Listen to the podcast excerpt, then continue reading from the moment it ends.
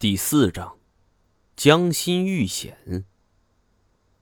太前二话不说，问我这附近有没有什么江河？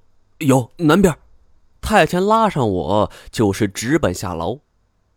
我们在丛林中是一路狂奔，也不知道这文眼二人离去了多长时间了。如果他们下了水，再追上就很困难了。我也很好奇，这太监一向警觉。这怎么昨天就没发现呢？仔细一想，萧九天身手不在太前之下。如果他要故意躲开太前，那太前的疏忽也在情理之中。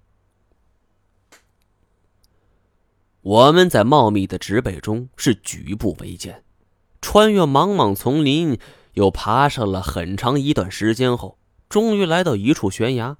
耳听崖后是传来了隆隆的水声。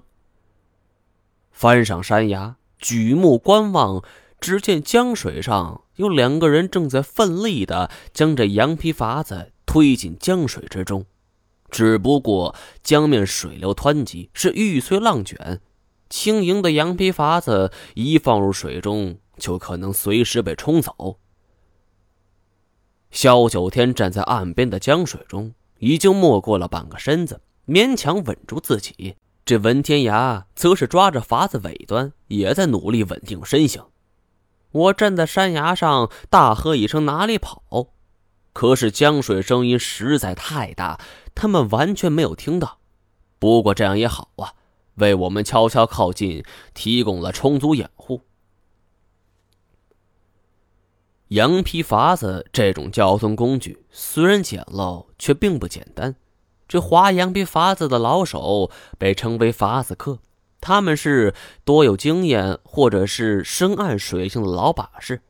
筏子客扛着筏子走到河边小码头，将这羊皮胎朝下放进水中，在木架上铺起块垫子，等乘客坐好了，他也坐下来开始划桨。这筏子便缓缓离开码头，顺水漂流。可以说，这筏子客是非常危险的高危职业，是在刀口浪尖上讨营生，因此有多讲究。比如说，不能说破、沉、碰、没、断等很多不吉利的字眼。这首次出行还要挂红、放炮、焚香、祭奠河神。所以，这事到如今，会花羊皮筏子的人越来越少了，更不用说是文萧二人这种门外汉了。即便是有萧九天这种高手坐镇，几番尝试都差点儿让皮筏子给冲走。我是大喝一声，就猛然追上前去，从一片茂密的植被中就狠狠冲了出来。文天涯！我这一声吼，吓得文天涯是双腿一软，半个身子就趴在羊皮筏上。萧九天见我们追来了，也顾不上其他，是伸手一把就拽住文天涯，一把将他拽上筏子，然后自己双手一撑，也翻身上去。失去了束缚力，这羊皮筏子像是落入了巨大的漩涡之中。被江面泛起的巨浪是推着朝下游飞驰而去，这速度之快是令人瞠目结舌呀！我不禁大为惊讶，想不到两人竟然敢舍身犯险。正在我兀自着急之际，身后是咻的一声响，闪开！我身子一偏，太监从我身后甩出了一根长藤，是不偏不倚的就缠住了羊皮筏子。文天涯见状，是抓着萧九天胳膊：“呃，老萧，不行了，他他们要追上来了。”萧九天是摸索着绳索，从这怀里就掏出了一把匕首，要割断长藤。太贤见此，让我抓住长藤，他则是飞奔而上，是左足在岸边大石上轻轻一点，拔绳而起，接着右足点在长藤之上，借势往前一窜。这两下就到了羊皮筏子上，呃呃，来了，太太太太哥剑来了！这身子往后一仰，扑通一声就跌入了江水之中，是砸起好大一个浪花啊！一上了筏子，太克剑就和萧九天斗在一起。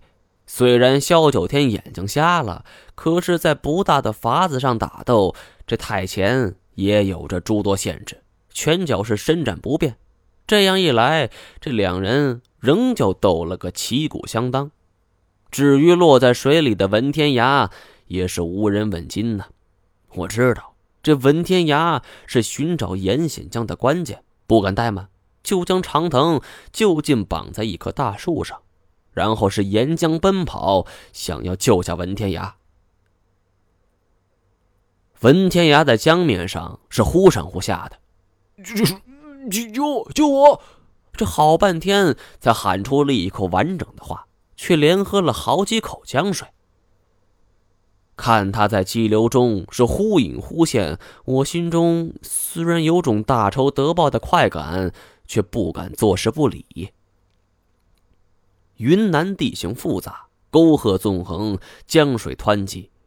眼前这条江水虽然只是支流，但是这水势之大，是犹如万马奔腾。就算是浪里白条张顺能够重新复活，估计也有被颠覆的危险呐。我匆忙跑到江边，望着江心处的文天涯，是茫然无措。这条江宽达十余米。水深也有五六米，凭我的水性，这进去后也只能和他一起喊救命。那现在该如何是好？